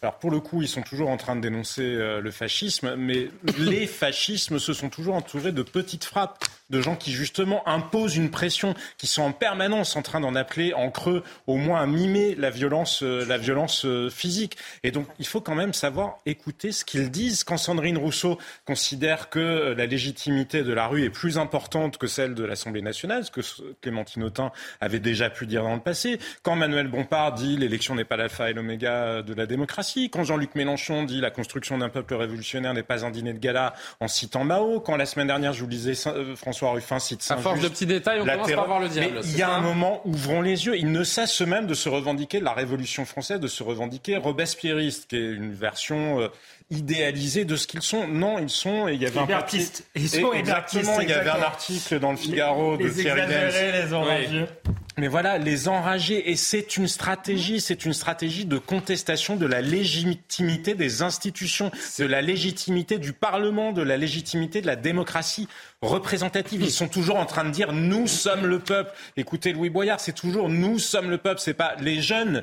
Ils, représentent les jeunes, peuple, mais n'ont rien à voir avec le peuple. Et j'ai envie de vous dire, pour rebondir sur ce que disait Philippe, j'ai envie de vous dire, pour rebondir, mais pas plus que les autres. Pardon, pour terminer sur ce que disait Philippe Guibert tout à l'heure, moi je vais pas aller verser des larmes de crocodile sur les Verts ou sur les socialistes, parce que quand on s'allie avec des gens bah comme ça, pardon, après avoir fait 40 ans de cordon sanitaire, mais l'extrême droite, l'extrême droite étant considérée comme, commençant quasiment à François Bayrou, donc c'est vous dire l'intimidation idéologique qu'il y a. Mais pardon, n'était pas ne venez pas pleurer sur cette alliance qui est, une, qui est, un attentat démocratique. Jean-Sébastien, si vous êtes content d'avoir quelques députés en plus, bah si, pardon. Qui évoquait, qui évoquait les propos pas un attentat démocratique. Philippe, euh, Quand on s'allie avec des gens qui ne sont pas démocrates, s'il vous plaît, s'il vous plaît. Jean-Sébastien qui évoquait donc les, les, propos de Sandrine Rousseau, qui a placé la légitimité de la rue devant celle de, de l'Assemblée. Justement, penchons-nous quand même sur, euh, sur la, la, rue, la contestation contre la réforme. Nouvelle journée de mobilisation jeudi là qui vient dans toute la France. Est-ce qu'on va vers un essoufflement ou, euh, ou pas Avant une période de blocage, vous le savez, annoncée d'ores et déjà à la mi-mars. Regardez ce qui nous attend, ce qui vous attend avec Thomas Bonnet.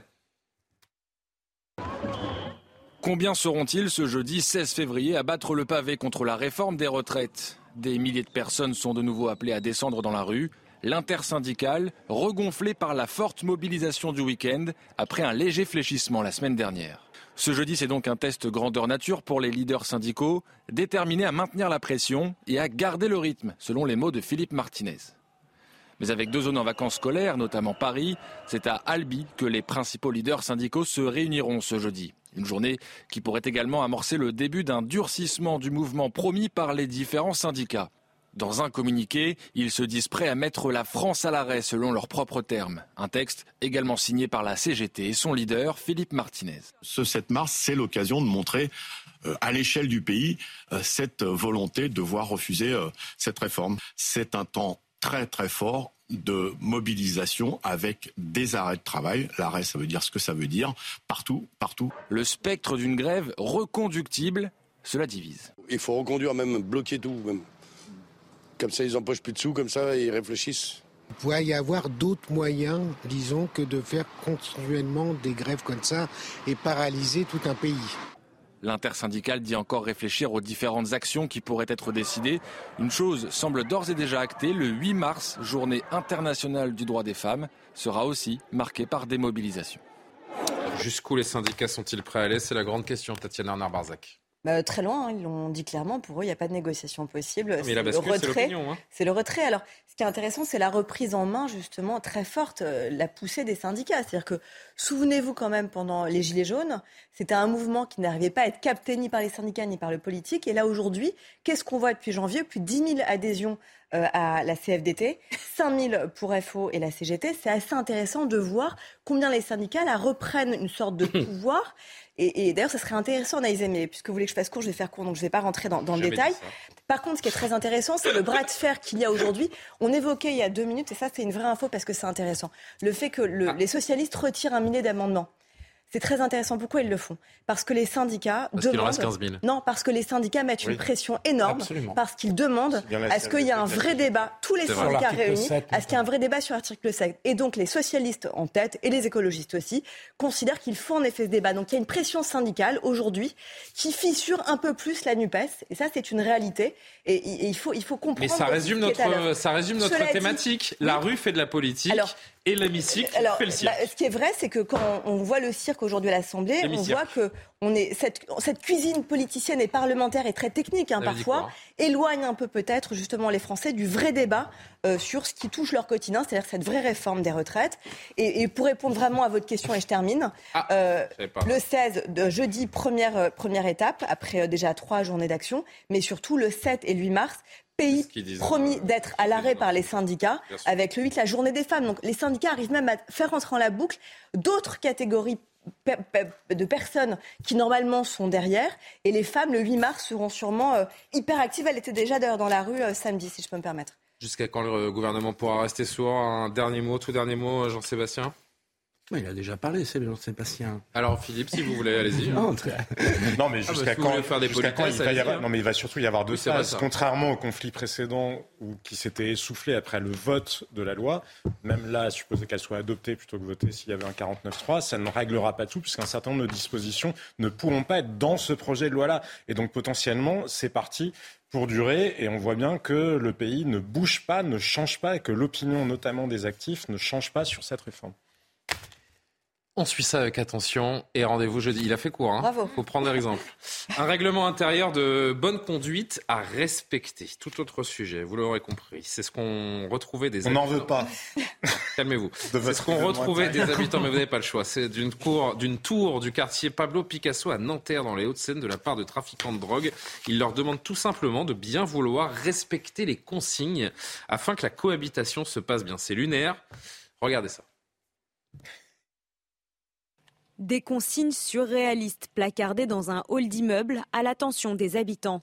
Les trafiquants s'engagent à bien se comporter en échange du respect de leurs règles. On s'engage à ne pas laisser de déchets, pas de tapage et personne ne va fumer dans la tour. Merci de bien vouloir respecter les consignes et les employés. Nous ne sommes pas là pour perturber votre quotidien, uniquement pour travailler. Les résidents, eux, sont désemparés et témoignent sous couvert d'anonymat par peur de représailles. Ils ont bloqué certains accès. Il ne faut pas les regarder dans les yeux. On a peur aujourd'hui qu'on nous mette le feu pour se venger. On vit comme dans un squat. La porte est toujours ouverte pour laisser passer les clients. Un président d'association du quartier dénonce les provocations des trafiquants qui vantent leurs gages de bonne volonté et invite les locataires à une meilleure communication. Les forces de police alertées par l'apparition de ces affiches admettent que ce n'est pas la première fois qu'ils font face à ce type de règlement. On est euh, bah, dans une normalisation du trafic de stupéfiants. Euh, cette démarche-là de, s'adresser au voisinage d'un immeuble et on est la caractérisation et, euh, et, mes collègues sur le terrain le, le constatent au quotidien. Selon un premier bilan du ministère de l'Intérieur, les délits pour usage ou trafic de stupéfiants ont connu une hausse en 2022, 13% par rapport à l'année précédente. Bonsoir Mickaël Dequin, vous êtes secrétaire départemental unité SGP Police dans, dans ce département des Hauts-de-Seine. On croyait, je le disais presque en, souriant tout à l'heure, mais, mais ça fait pas rire certainement les, les, habitants de cette, de cette tour et généralement de ce quartier. On croyait avoir tout vu, mais non. Circuler, il n'y a rien à voir. Les dealers ont, ont, pris la main sur un quartier. C'est assez terrifiant quand même. Hein.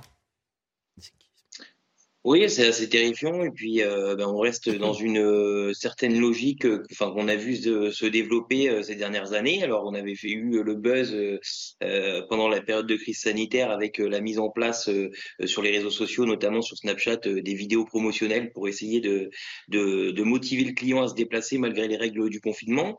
On a vu également des prix affichés comme des offres promotionnelles sur les murs des cités.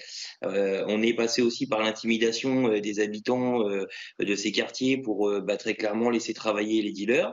Et puis bah, maintenant, on est parti sur une, une stratégie un petit peu de diplomatie, euh, euh, de travail en collaboration entre guillemets avec avec les riverains pour essayer de leur faire comprendre que bah, tout peut bien se passer si ils y mettent un peu du leur, à savoir ne pas prévenir les services de police et puis laisser travailler les employés comme ils disent. C'est vrai qu'en lisant ces, euh, ces, lettres placardées dans, dans, cette fameuse tour, le champ lexical, les mots euh, utilisés sont hallucinants. Je les cite hein. la direction, les employés, cordialement. Cher voisin, cher voisine. Cher voisin, cher voisine. C'est très professionnel. Il se pense, en fait, que les trafiquants, euh, Michael Dequin, se, se pensent aujourd'hui, se réfléchissent comme les membres d'une entreprise comme une autre, en fait. Oui, tout à fait. Hein. On montre euh, notamment euh, par les mots utilisés et puis euh, la démarche, ben, qu'en fait, ben, ils sont dans leur bon droit. on a aussi une notion, on peut, on peut, on peut comprendre une certaine notion en fait de vouloir régir un petit peu la vie du quartier, hein, la vie de la tour, comme un syndic ou comme le ferait une association de résidents. Ben là, voilà, ils sont implantés, ils sont là, ils distillent leurs conseils, leurs prérogatives, et puis, et puis voilà, hein, on essaye de de normaliser la situation. Qu'est-ce qu'il y a à faire contre ça Parce que c'est rien d'autre qu'un système mafieux hein, dans lequel les, habitants sont, euh, sont vassalisés. Euh, et, euh, on peut les imaginer aussi tétanisés. Ils ont peur des menaces, donc ils font profil bas. Ils suivent les consignes de la direction. Qu'est-ce qu'on peut faire contre ça bah, on, faisait un peu le constat qu'à chaque ministre de l'Intérieur, en fait, on avait à un moment donné une volonté euh, politique affichée euh, à un moment de, de, leurs différents mandats de vouloir s'attaquer à ces trafics. Force est de constater que les ministres de l'Intérieur se succèdent et euh, on voit pas une grosse évolution sur le terrain, euh, notamment sur le, côté résorption de, ce fléau. la base serait de vraiment taper sur le point des consommateurs parce que bah, à partir du moment où il n'y a plus de consommateurs, logiquement, il n'y a plus de vendeurs. Mais euh, on l'a vu, on a eu euh, des, la forfaitisation et, euh, la mise en place d'amendes à destination des, des consommateurs. Et, en fait, on, voit qu'on atteint également ses limites avec, avec cette possibilité-là. Donc, la meilleure des solutions, ça sera encore d'occuper le terrain un maximum pour dissuader bah, tous ces jeunes gens qui se mettent à vendre dans les quartiers. Et, et parce qu'on le voit, hein, quand on tape à un endroit, ça s'implante à quelques centaines de mètres de là et c'est reparti. Donc, c'est un jeu du chat et la souris permanent. Et, c'est ultra décourageant pour mes collègues, même si euh, la motivation est optimale, c'est décourageant. Philippe Guibert, il le dit, euh, Michael Dequin. Merci beaucoup, hein, Michael Dequin. C'est vrai que tout ce qu'il vient de dire, ce, constat, il est implacable. Vous démantelez un réseau, un autre se forme un petit peu plus loin. L'impression qu'il n'y a rien à faire, si ce n'est de mettre du bleu en permanence, 24 heures sur 24, dans tous les quartiers sensibles. Mais ça, en l'occurrence, a priori, pour le moment, en tout cas, ce n'est pas possible. Bah oui, mais tant qu'on ne comprendra pas que c'est une guerre contre des mafias, vous avez vous-même prononcer le nom de, le mot de mafia tout à l'heure, on n'avancera pas parce que ce que dit ce policier, je le comprends très bien, mais taper sur les consommateurs, enfin 80 ou 90% de la drogue consommée se fait dans des appartements privés. Mmh. La police ne va pas pénétrer, aller vérifier dans les appartements que les citoyens ne consomment pas de la drogue. Donc taper sur les consommateurs, ça va vite trouver une limite.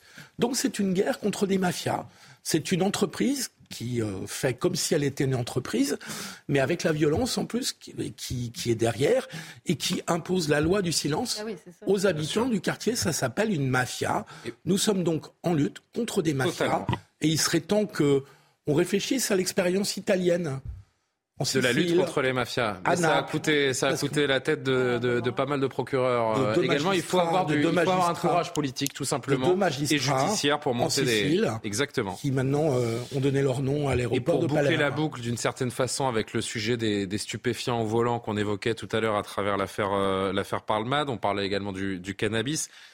Il faut arrêter de parler de légalisation il faut arrêter de parler de légalisation parce que vous-même, vous-même, vous l'avez, vous-même, vous l'avez évoqué, Philippe, ou, peut-être un autre invité, mais je crois savoir que c'était vous.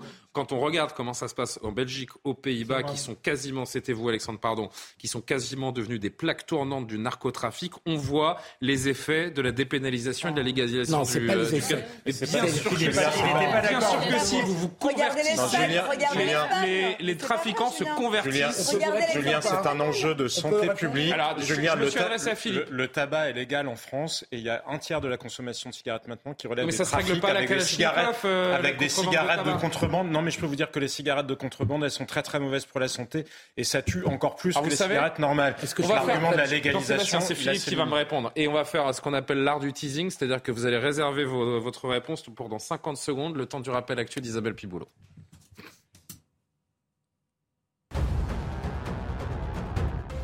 Le téléphone de Pierre Palmade saisi dans le cadre de l'enquête de gendarmerie concernant l'infraction à la législation sur les stupéfiants. L'humoriste de 54 ans ayant été testé positif à la cocaïne et aux médicaments de substitution. Deux personnes se trouvant à bord de sa voiture vendredi sont toujours recherchées. La porte-parole du ministère de l'Intérieur les appelle à se rendre. Macabre découverte dans le parc des Buttes Chaumont à Paris. Ce qui pourrait être le bassin d'une femme a été retrouvé dans un sac en milieu de journée par des agents municipaux. L'ensemble du parc restera fermé demain afin de permettre les investigations. Pour l'heure, aucun élément ne permet de dater la mort de la victime. Une enquête pour assassinat a été ouverte. Semaine décisive à la Fédération française de football. Le rapport d'audit sur la FFF est terminé. La version finale est attendue mercredi, fin janvier. Un pré-rapport dénonçait que Noël Legrette n'avait plus la légitimité nécessaire pour administrer la FFF en raison de son comportement envers les femmes. Le dirigeant de 81 ans étant visé par une enquête pour harcèlement moral et sexuel. Philippe Guibert, je le disais donc il y a un instant, ne me parlez pas de légalisation. Regardez comment ça se passe en Belgique, aux Pays-Bas. Ce sont aujourd'hui des plaques tournantes qui ont euh, de narcotrafic alors qu'ils ont euh, dépénalisé ou légalisé le cannabis. Je propose plutôt que chacun propose son exemple qui arrange son propos et sa thèse. Qu'on fasse enfin dans ce pays. C'est quoi l'exemple qui vous arrange? Attendez. Qu'on fasse enfin dans ce pays un bilan complet des pays qui ont tenté des expériences de dépénalisation, de délégalisation, puisqu'il n'y a pas. Ce qui marche, ce qui marche pas, effectivement. Et voilà, exactement. Et parce qu'il n'y a pas que les Pays-Bas ou la Belgique, il y a l'Espagne, il y a le Canada, il y a d'autres d'autres pays. L'Allemagne n'y est pas encore, mais, en train de, de, l'annoncer. Qu'il y ait une commission d'enquête là-dessus ou une commission parlementaire, tout simplement, qui fasse des auditions, qu'on entende les experts, qu'on entende donc le bilan de ces expériences étrangères. Certaines de ces expériences sont négatives. Les Pays-Bas d'autres expériences sont beaucoup plus positives, et qu'on ait enfin un débat un peu dépassionné sur ce sujet, parce que quand même le cannabis, c'est 50% du trafic, et que ça permettrait de concentrer des moyens sur les 50% restants, dont la cocaïne. Vous ne voyez pas ça comme une grande démission, vous? Mais la démission, on a déjà perdu la bataille, Julien. le cannabis, on a déjà perdu la bataille. on est les plus gros consommateurs d'Europe de cannabis. Donc on a perdu la bataille. La démission, elle est depuis 20 ans. Le logiciel est Simplement, on ne veut pas le reconnaître. Le pire du pire étant la dépénalisation, d'ailleurs. Karima, dernier mot. la grande émission, on traite notre dernier sujet. La grande émission, c'est en ce moment. Il y a un tabou qu'il faut briser. Moi, je pense qu'il faut mettre les choses sur la table, il faut en parler, faire un vrai débat, effectivement, regarder les plus, les moins, dans quel pays ça fonctionne, dans quel pays ça ne fonctionne pas. Il y a presque un Français sur deux. Je regardais, j'avais les chiffres justement de, de l'Observatoire sur les drogues, et c'est pratiquement un Français sur deux qui déclare avoir consommé de la marijuana. C'est énorme, pratiquement la moitié de la population. Vous imaginez? Et quand je dis qu'en ce moment, c'est la grande démission, ce qu'on a vu Hein, ça, ça a l'air un peu, c'est un peu ubuesque, hein, cette histoire de dealers qui mettent des mémos euh, dans des halles d'entrée. De... Oui, c'est ça, la direction, exactement. C'est un peu ubuesque, mais en même temps, moi, je trouve ça terrifiant parce que c'est une régression sociétale c'est la, loi du plus fort qui revient et ça se fait au quoi? Au détriment de la peur des gens qui vivent là-bas et qui sont condamnés à se taire. Sinon quoi? Sinon, ben, ce sera de la violence pour eux. ils sont d'ailleurs tétanisés et, peu d'entre eux euh, témoignent ou, euh, ou essayent de, se défaire de, ce système donc mis en place. Notre dernier thème ce soir, et euh, il est ô combien important, le bilan du séisme qui a frappé la Turquie et la Syrie le 6 février a dépassé aujourd'hui les 35 000 morts, alors que le Conseil de sécurité de l'ONU s'est réuni d'urgence à New York à huis clos pour discuter de la situation humanitaire en Syrie. Lueur d'espoir tout de même. C'est vrai que depuis quelques jours, on a des, images qui qui donne un peu de, un peu de vie à ce théâtre de, de mort, des, des, victimes, regardez, qui continuent d'être retrouvées vivantes. C'est le cas de cette euh, toute jeune fille dans les décombres en, en, Turquie, mais le bilan du tremblement de terre euh, de magnitude 7,8, je le rappelle, ne cesse de s'alourdir et pourrait même doubler encore selon l'ONU. Donc on pourrait atteindre in fine quasiment 70 000 morts. Écoutez, quelques habitants, quelques habitants euh, hagards, dépossédés, euh, dans le dénuement le plus total qui témoignent. Maintenant, nous sommes à la rue. On reste ici la nuit et vers la fin, lorsqu'on sent que l'on s'endort, on rentre dans le véhicule qu'on a couvert et on dort dedans. J'ai vu les immeubles s'effondrer sous mes yeux. La maison de mes voisins leur est tombée dessus et leurs deux enfants sont morts. Nous avons pris quelques affaires qu'on a rassemblées et on a monté deux tentes ici. Jean-Sébastien Ferjou, euh, une semaine après les, secousses, la situation on le comprend bien et les, images d'illustration qu'on reçoit euh, quasiment tous les jours euh, le prouvent aussi. La situation est très complexe sur le terrain. Ça s'appelle tout simplement une catastrophe humanitaire majeure. Oui, bien sûr. Il y a la réaction du gouvernement turc qui commence à être euh, sérieusement critiquée. Il y a le volet en Syrie également avec la question de faut-il envoyer de l'aide au régime de Bachar el-Assad de peur qu'elle soit détournée, voire revendue, ce qui a pu se passer dans d'autres pays. Euh, similaires.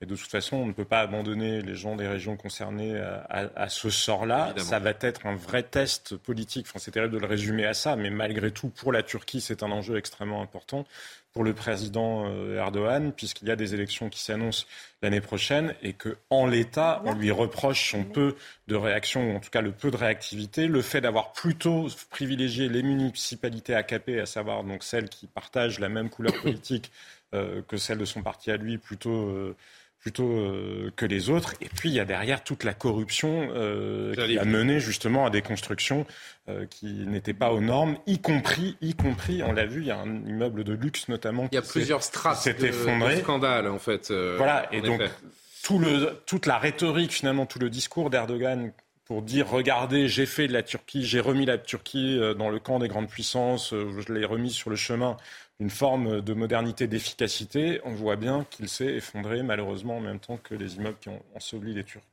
Parmi les, images qu'on découvre ces dernières heures, hier également, euh, pendant des opérations qui sont pourtant inespérées, parce que qu'en fait, quand vous passez ces fameuses premières 72 heures, vous n'avez quasiment plus aucune chance de, dégager des personnes vivantes. Hier, sept personnes, dont cette petite fille qu'on a vue tout à l'heure, ont été retrouvées euh, vivantes. Il y a une jolie image aussi que je voulais vous montrer. C'est c'est ce chien, euh, ce chien qui a été retrouvé euh, également aujourd'hui. Regardez ce, ce pauvre toutou là qui a, passé lui aussi euh, plusieurs jours sous, les décombres, qui est retrouvé vivant. C'est ces gens que l'on retrouve, c'est évidemment l'arbre qui cache une forêt de désolation.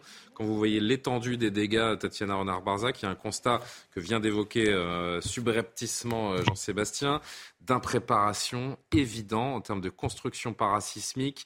Euh, j'ai noté qu'il y a des centaines de procédures judiciaires qui ont déjà été euh, lancées pour demander des comptes aux promoteurs immobiliers turcs. C'est un scandale d'État, en fait, qui est en train d'émerger à travers ce, drame humain. Il y a une vidéo qui a fait un, buzz d'enfer et où il y a eu, je crois, 16 millions de vues. C'est le principal opposant justement à Erdogan qui mettait en avant justement le fait qu'il n'y avait absolument pas eu de, de prise en compte euh, de, dans la construction euh, des principes euh, de prévention sismique et donc qui accuse Erdogan justement d'être pour des raisons purement pécuniaires. comme en fait, il y a une bronca qui monte là. D'abord parce que certaines régions sont totalement oubliées par les secours et pas du tout secourues. Donc c'est vraiment de l'entraide pure des habitants et donc c'est vraiment un miracle qu'on arrive encore à retrouver des enfants, etc. Parce que vraiment dans certaines régions il n'y a aucune aide. Il y a des zones où les trois premiers jours il n'y a pas eu le moindre secours. Et ça c'est une vraie question.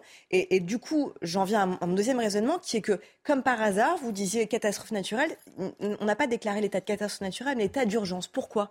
Parce que ça permet à Erdogan, justement, de garder la main mise sur l'armée, sur les ONG. Alors que si ça avait été un état de catastrophe naturelle, ils auraient eu beaucoup plus de liberté. Donc ça, explique aussi comment Erdogan essaye de museler cette bronca populaire qui monte, où on l'accuse en effet euh, d'être extrêmement euh, proche de certaines entreprises du bâtiment et avec une vraie corruption au sein de ces entreprises de bâtiment. On a vu d'ailleurs des images de la mafia, de lynchage. C'est de la mafia du bâtiment qui sévit euh, dans et ces on, voit même des immeubles tout à fait récents qui sont effondrés comme un château de cartes. Donc on se dit quand même qu'il y a un sacré souci. Et, comme le disait Jean-Sébastien, il y a les élections mi-mai.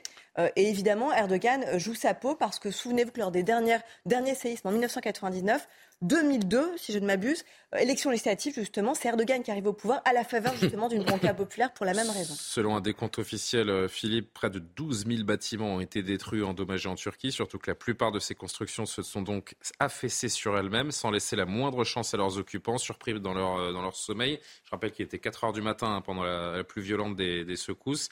Il y a les ravages du séisme et puis les conséquences plus ou moins à, à long terme également. Je crois qu'il y a un million de sans-abri. Ah non, mais On parle de 5 millions de personnes en situation de vulnérabilité. C'est un pays. Vous avez le choléra c'est un hein, drame qui est en train d'arriver. Enfin, Absolument. Alors, il y a les conséquences politiques, donc qui vient d'être question, qui sont très importantes en Turquie et dans le cadre de l'élection présidentielle. Il peut aussi y avoir des conséquences géopolitiques, dans la mesure où c'est la voie de passage des réfugiés. C'est Gilles Kepel qui explique ça dans un papier du Figaro, euh, je crois, hier. Et euh, c'est par là que sont passés les djihadistes qui allaient rejoindre Daesh c'est par là que passent les réfugiés, y compris ceux qui viennent d'Afghanistan ou d'autres pays, pour rejoindre la Turquie et l'Europe. Et donc il y a un enjeu géopolitique et potentiellement une nouvelle crise des réfugiés qui peut aussi inquiéter les pays européens. C'est important de garder les caméras braquées vers cette, euh, vers cette région du monde où le, le pire est arrivé et on suivra euh, quotidiennement ce qui s'y passe et comment la situation évolue. C'est la fin de ce soir info. Vous me connaissez, je vous dis pas comme ça, aucune transition. On essaie de retrouver un peu de, légèreté, le, sourire. Euh, j'allais dire, est-ce que vous l'avez vu? Mais non, parce que je crois que aucun de vous n'habite dans le nord de la France. Mais euh, peut-être vous qui nous regardez, chez vous, nord de Paris, vous avez euh, aperçu cette boule de feu dans le ciel la nuit dernière? Pas un autre ballon. Vous l'avez pas vu? Non, pas un ballon. pas un ballon. Vous l'avez pas vu? Il s'agissait en réalité, regardez, un astéroïde, un astéroïde d'un mètre de long euh, hier est passé dans le ciel de l'Hexagone, au-dessus du, Royaume-Uni également. C'est un événement euh, sans risque qui était prévu par l'agence spatiale européenne quelques heures plus tôt. Il s'appelle, ils l'ont baptisé hein, l'astéroïde, il s'appelle SAR 2667. Il est entré dans l'atmosphère terrestre vers 4 heures du matin. Il a notamment été aperçu à Rouen, qui est la ville la plus proche de son passage. Il a été filmé par beaucoup de gens sur les sur les réseaux sociaux qui ont participé. Euh, à nous montrer donc ce, merveilleux et impressionnant spectacle stellaire, comment on dit, euh, hmm Jean-Sébastien, vous qui savez tous. Oui. stellaire. C'est plus bah là, il était dans l'atmosphère. Donc c'est atmosphérique comme spectacle finalement. C'était très atmosphérique. C'était très atmosphérique. atmosphère. Je crois qu'on nous raconte des bêtises. Non mais c'est beau. Je crois que c'était le penalty du joueur Cannes anglais oh. lors du quart de finale qui est en train de tourner. Harry Je crois que c'est un ovni. Je crois que le ballon a fait deux fois le tour de la Terre. C'est un objet extraterrestre hein, par définition. C'est un astéroïde, c'est un objet extraterrestre. C'est mieux que le spectacle du Super Bowl finalement. Ah, c'est vrai qu'on vous a pas montré le spectacle. Rihanna, je l'ai pas vu, j'ai raté.